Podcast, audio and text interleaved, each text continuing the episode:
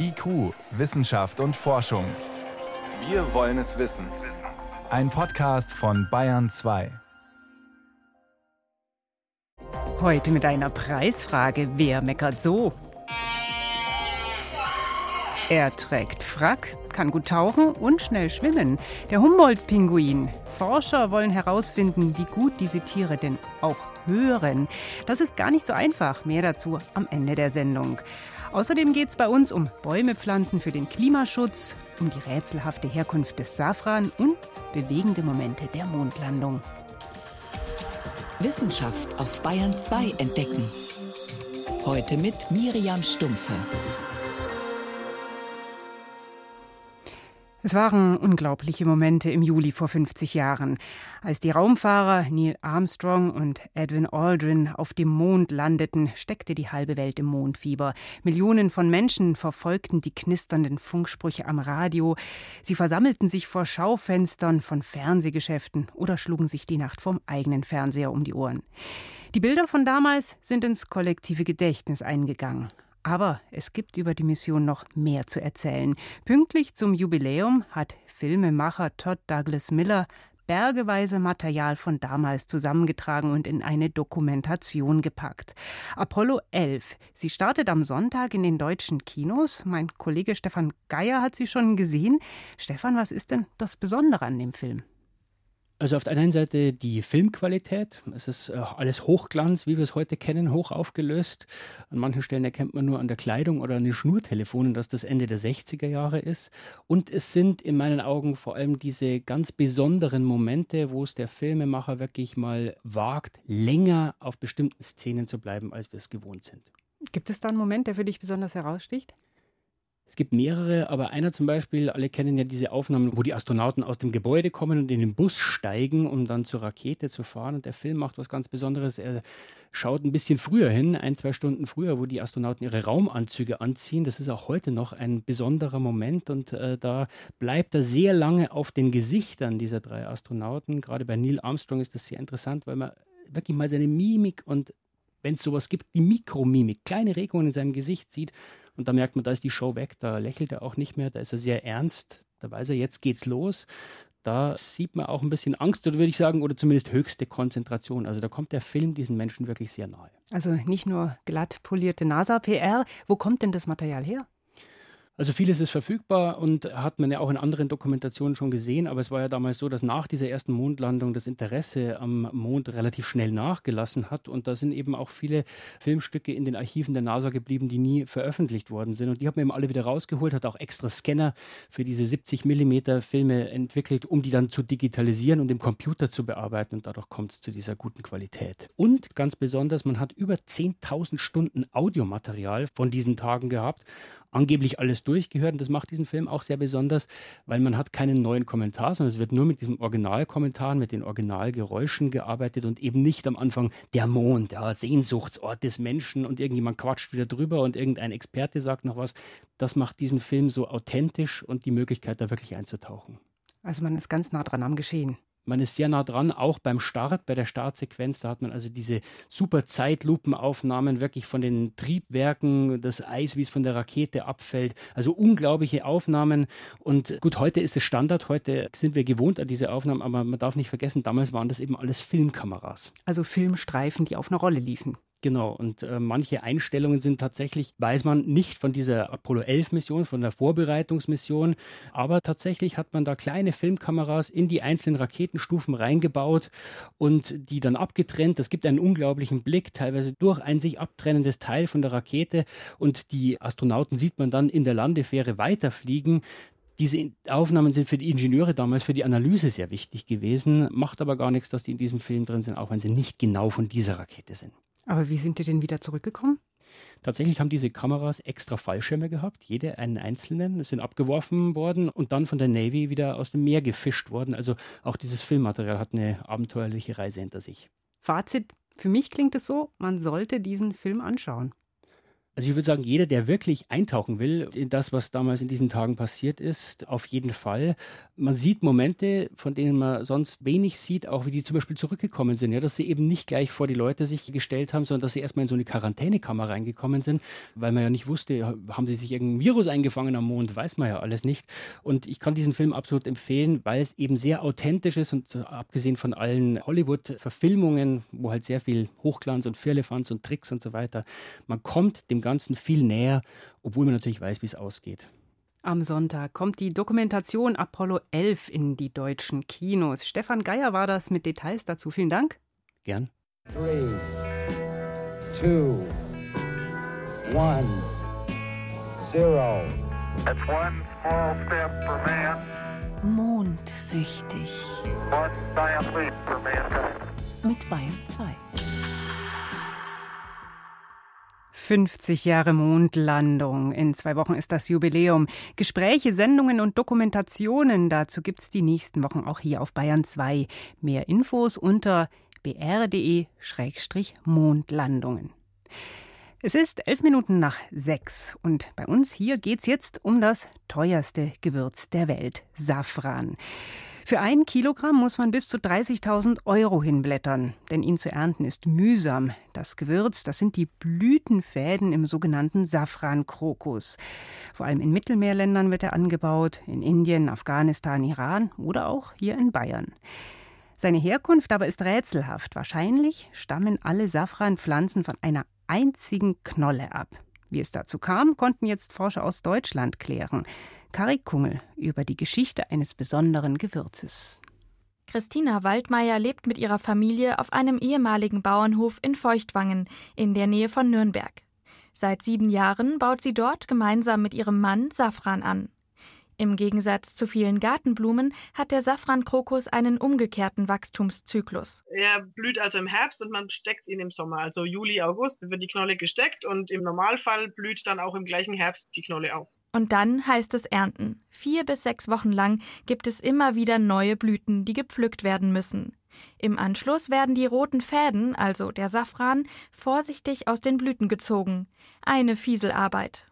Für ein Gramm Safran zupfen die Waldmeiers in etwa 300 Blüten. Die sehen dem normalen Krokus auf den ersten Blick übrigens sehr ähnlich.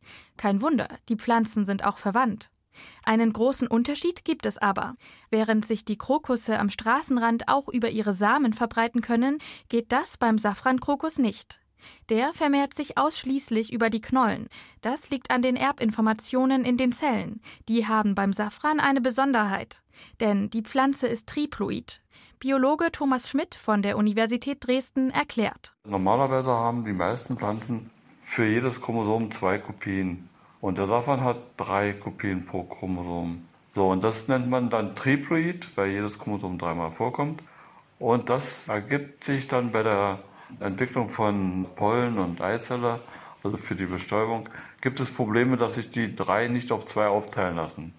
Und dadurch gibt es Störungen, die dazu führen, dass keine lebensfähigen Samen gebildet werden können. Für eine Fortpflanzung über die Samen ist die Halbierung aber nötig, damit sich nach der Befruchtung mit dem neuen Erbgut wieder ein vollständiger Chromosomensatz bilden kann. Bei der Vermehrung über die Knollen ist diese Teilung nicht notwendig. Hier klont sich die Pflanze sozusagen selbst. Und genau das ist auch mit dem Safrankrokus immer wieder passiert, seit 3500 Jahren. Man kann davon ausgehen, dass alle Safranpflanzen weltweit von einer einzigen Knolle abstammen, so der Biologe. Aber wie diese Knolle und damit der Safrankrokus überhaupt entstanden ist, war lange ein Rätsel. Man wusste nicht, welche Pflanzen die Elternarten sind. Thomas Schmidt hat es jetzt gelöst. Mit Hilfe hochauflösender Chromosomenanalyse hat er sich die Erbinformationen in den Zellen des Safrankrokus näher angesehen. Und dann stellte sich heraus, es waren gar nicht zwei Arten, sondern es war eine Art, die aber sehr heterogen ist. Und dann ist es passiert, dass die einen Bastard gebildet haben, den wir heute als Safran kennen. Und das wird wahrscheinlich ein sehr einzigartiges Ereignis gewesen sein. Eine spontane Mutation, wie sie in der Natur häufig vorkommt. Crocus catfredianus heißt die Elternart, ein Wildkrokus.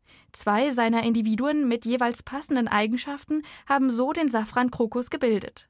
Schmidts Befund könnte jetzt auch dazu genutzt werden, Safran zum ersten Mal zu züchten.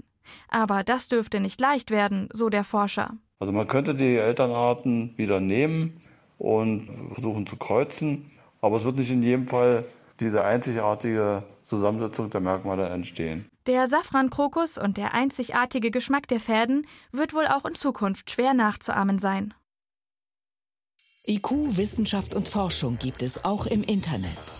Als Podcast unter bayern2.de. Bäume pflanzen ist eine feine Sache. Man hinterlässt was für die Nachwelt und ja, tut was für die Umwelt. Neue Bäume gelten als Klimaretter. Aber bringt das etwas im globalen Maßstab? Können wir mit Wiederaufforstung die Erderwärmung aufhalten? Eine neue Studie aus der Schweiz sagt ja, denn es gibt viele Regionen, wo Aufforsten möglich ist, ob in Städten oder in der Savanne. Wenn man das alles nutzt, dann könnten zusätzliche Wälder in den nächsten Jahrzehnten rund 750 Gigatonnen Kohlendioxid aus der Atmosphäre aufnehmen. Almut Arnett vom Karlsruher Institut für Technologie befasst sich auch mit diesem Thema. Ich habe sie vor der Sendung gefragt, wie viel ist das denn im Vergleich zu dem, was die Menschheit pro Jahr ausstößt? Das klingt natürlich erstmal nach einer ganz gewaltigen Zahl und das ist es, glaube ich, auch. So typischerweise, wenn man das auf die jährlichen Emissionen vielleicht runterbricht, momentan emittiert der Mensch gut 34, 35 Gigatonnen Kohlendioxid jedes Jahr. Die Schätzungen, die mir bis jetzt bekannt sind, jetzt unabhängig von der Studie, die da publiziert wurde, für Aufnahme in neu angepflanzten Wäldern reichen von größenordnungsmäßig drei bis zehn Gigatonnen CO2 pro Jahr. Da sieht man schon die großen Unsicherheiten. Wobei ein Baum das nur einmalig bindet, oder? Das ist doch eine einmalige Rechnung. Da haben Sie völlig recht. Das ist in gewisser Weise eine fast einmalige Rechnung. Da wird es schon gleich relativ schnell sehr kompliziert. Mhm. Also generell ist es so, dass nachwachsende jüngere Wälder erstmal mehr aufnehmen als ältere. Ältere binden immer noch ein bisschen Kohlenstoff, aber einfach nicht in den gleichen Raten. Wenn es ein Naturwald ist, dann ist es natürlich auch so, dass ein Teil des CO2, wenn die alten Bäume absterben, wieder in die Atmosphäre zurückgeht und ein anderer Teil verbleibt im Boden. Also es ist sozusagen kein dauerhafter Klimapuffer. Jetzt nochmal zu den Dimensionen. Die Studie, die gestern vorgestellt wurde, redet ja von viel größeren Zahlen, als Sie hm. gerade erwähnt haben. Ist das realistisch? Ich persönlich finde es ein bisschen optimistisch, auch weil natürlich die Aufnahmekapazität natürlich sich im Laufe der Zeit abschwächt, solange man nicht die Flächen weiter und weiter vergrößert. Aber im Wald finden ja auch Dynamiken statt, wie wir es jetzt erst gerade wieder beobachten. Es gibt Waldbrände, es können Insekten die Bäume befallen, zum Absterben bringen, es kann ein Sturm kommen, der größere Teile des Waldes schädigt. Und da kann man natürlich versuchen, mit entsprechenden Management auch einzugreifen, aber verhindern lassen wird sich das nicht. Es ist etwas, was ich jetzt nicht äh, bis ins Letzte steuern kann. Das ist was, was man nicht ins Letzte steuern kann. Also ich glaube, man sollte die Wiederaufforstung unter dem Klimaaspekt jetzt jetzt nicht schlecht reden. Das kann sicherlich eine ganz wichtige Komponente sein. Und wenn man das vernünftig macht, nur uns mit Wald und Wäldern von der Notwendigkeit freizukaufen, unsere fossilen Verbrennungsemissionen zu reduzieren. Ich glaube, das wäre riskant. Die Fläche, die man auch bräuchte, um da einen wesentlichen Effekt zu haben, wäre sehr groß. Die aktuelle Studie redet davon, die Waldfläche weltweit um ein Drittel zu vergrößern. Haben wir die Flächen überhaupt?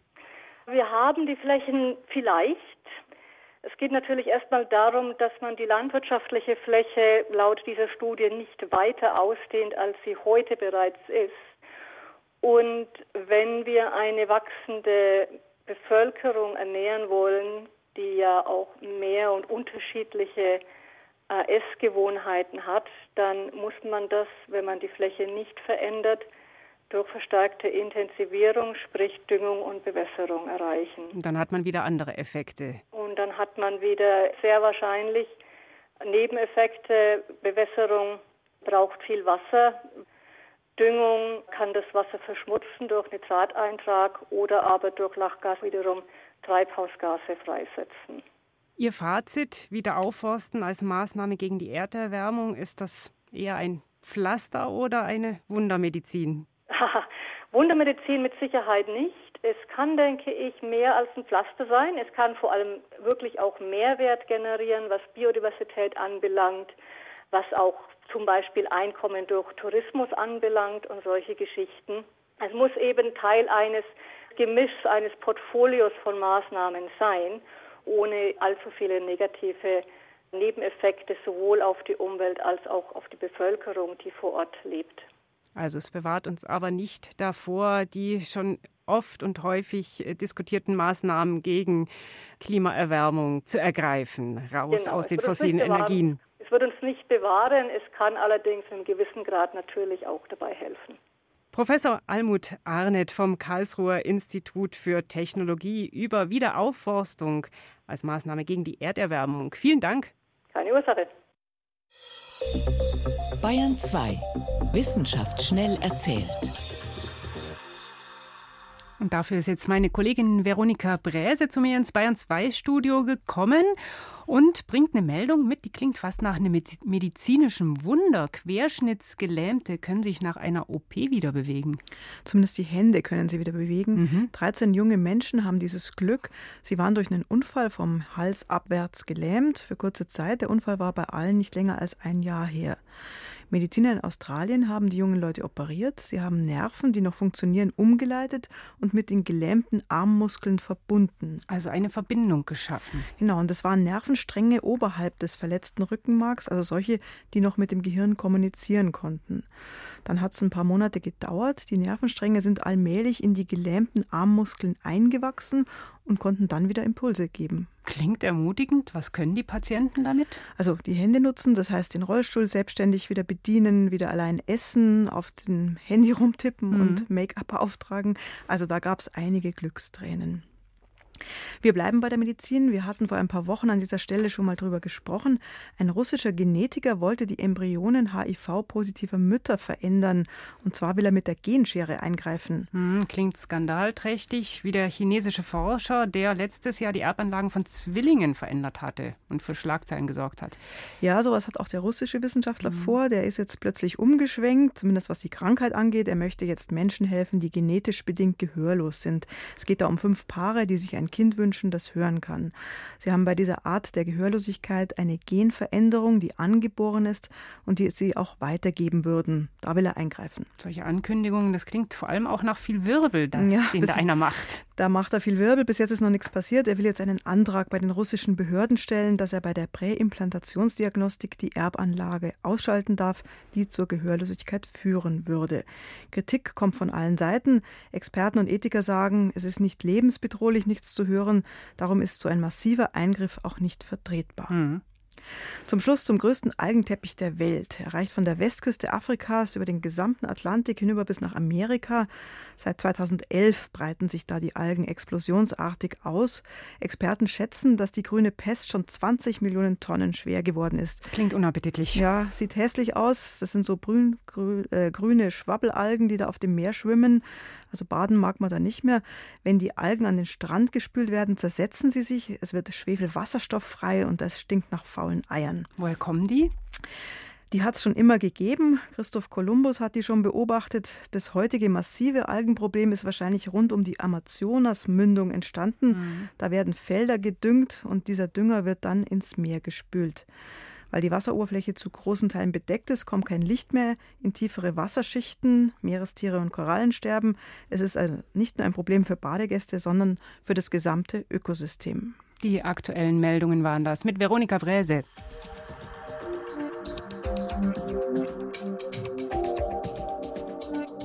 Wenn Energieunternehmen im Meer nach neuen Öl- und Gasfeldern suchen, dann kann es ganz schön laut werden. Sie erzeugen einen lauten Knall und messen dann, wie der Meeresboden die Schallwellen reflektiert. Das sagt viel darüber aus, was im Untergrund verborgen ist, aber es schädigt womöglich Tiere, die dort leben. Bei Walen und anderen Meeressäugern zum Beispiel vermuten das Wissenschaftler, unter anderem auch bei Pinguinen halten sie es für möglich. Man weiß allerdings über deren Gehör relativ wenig. In Stralsund versuchen Biologen deswegen mehr über das Gehör von Pinguinen herauszufinden. Dort leben nämlich welche auf dem Dach des Meeresmuseums. Frieda, komm rein. Frieda will nicht so recht. Sie zögert. obwohl ihr die Biologin Helen Rösler gut zuredet. Doch dann watschelt sie langsam in Richtung einer großen Holzbox. Frieda ist einer von 14 Humboldt-Pinguinen, die im Ozeaneum, dem Meeresmuseum in Stralsund leben. Dort sind sie eine Attraktion. Frieda und ihre Artgenossen nehmen aber auch an einem Forschungsprojekt teil, in dem die Biologin Helen Rösler versucht, das Gehör der Tiere zu erforschen. Genau, der Pinguin kommt hier rein und wird trainiert, ob er einen Ton hören kann oder nicht. Und äh, er soll hier reinlaufen, stationieren und dann wird ein Ton abgespielt. Dann äh, soll er uns zeigen mit dem Schnabel, dass er den gehört hat oder nicht gehört hat. Dann soll er einfach bleiben. Und so versuchen wir herauszufinden, wie gut sie hören, in welchem Frequenzbereich, in welchem Tonbereich, in welcher Lautstärke sie tatsächlich hören können. Frieda ist mittlerweile über eine kleine Schwelle in das Innere der Holzbox gehüpft. Jetzt zeigt Helen Rösler mit ihrem Zeigefinger, dass Frieda den Kopf auf eine gepolsterte Platte legt, um den Versuchston gut hören zu können. Sobald sie ihn hört, soll sie eine runde Holzscheibe mit ihrem Schnabel drücken.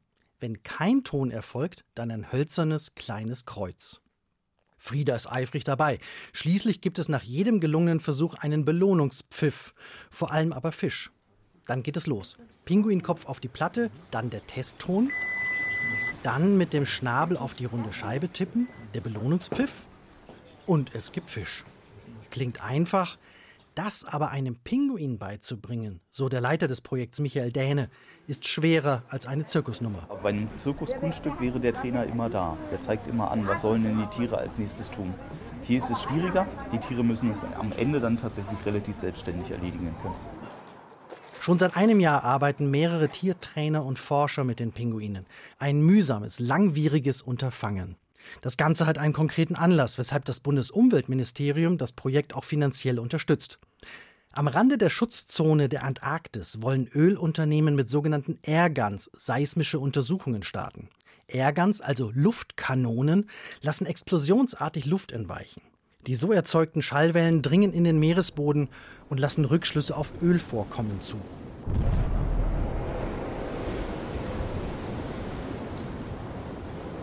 Das ist eigentlich die zweitlauteste Quelle, die der Mensch unter Wasser machen kann. Die lauteste sind Explosionen, tatsächlich Dynamitladungen, Atomwaffen etc., weil das ist noch lauter. Im Prinzip werden diese Seismic Surveys zum Teil wochenlang in bestimmten Gebieten gemacht. Das geht Tag, das geht nachts und das geht auch tatsächlich dann ein Knall alle 8 bis 15 Sekunden. Dänische Forscher, die ebenfalls an dem Projekt beteiligt sind, konnten zeigen, dass Pinguine unter Wasser durch Geräusche, die nur halb so laut sind, deutliche Schreckreaktionen zeigten. Allerdings, Pinguine selbst machen auch einen Riesenkrach. Das weiß jeder, der mal in einer Kolonie war. Michael Dänes französischer Kollege Michael Beaulieu erforscht sozusagen die Sprache der Eselspinguine in der Antarktis. Und die ist nicht nur vielfältig, sondern auch laut. Und auch die Humboldt-Pinguine in Stralsund können wahre Ruhestörer sein. Das klingt dann, Achtung, so. Warum also sollte sie Unterwasserlärm stören? Ja, aber die Pinguine sind laut nur, wenn sie äh, brüten auf der Kolonie. Aber wenn sie tauchen unter Wasser, dort gibt es keine Geräusche, zumindest von den Pinguinen selbst. Und deshalb, wenn äh, wir äh, Geräusche unter Wasser machen, dann kann man erwarten, dass es die Pinguine stört. Mit den Hörtests hoffen die Forscher, das auch belegen zu können. Aber bis Frieda und ihre Artgenossen die Tests absolvieren können, müssen sie noch viel trainieren. Im nächsten Frühjahr hoffen die Forscher, erste Ergebnisse von den Pinguinen von Stralsund zu bekommen. Wie hören Pinguine? Jan Kerkhoff hat Biologen in Stralsund besucht. Mehr dazu können Sie morgen auch im BR Fernsehen sehen. In Gut zu wissen um 19 Uhr. Für heute war es das in IQ Wissenschaft und Forschung. Im Studio war Miriam Stumpfe.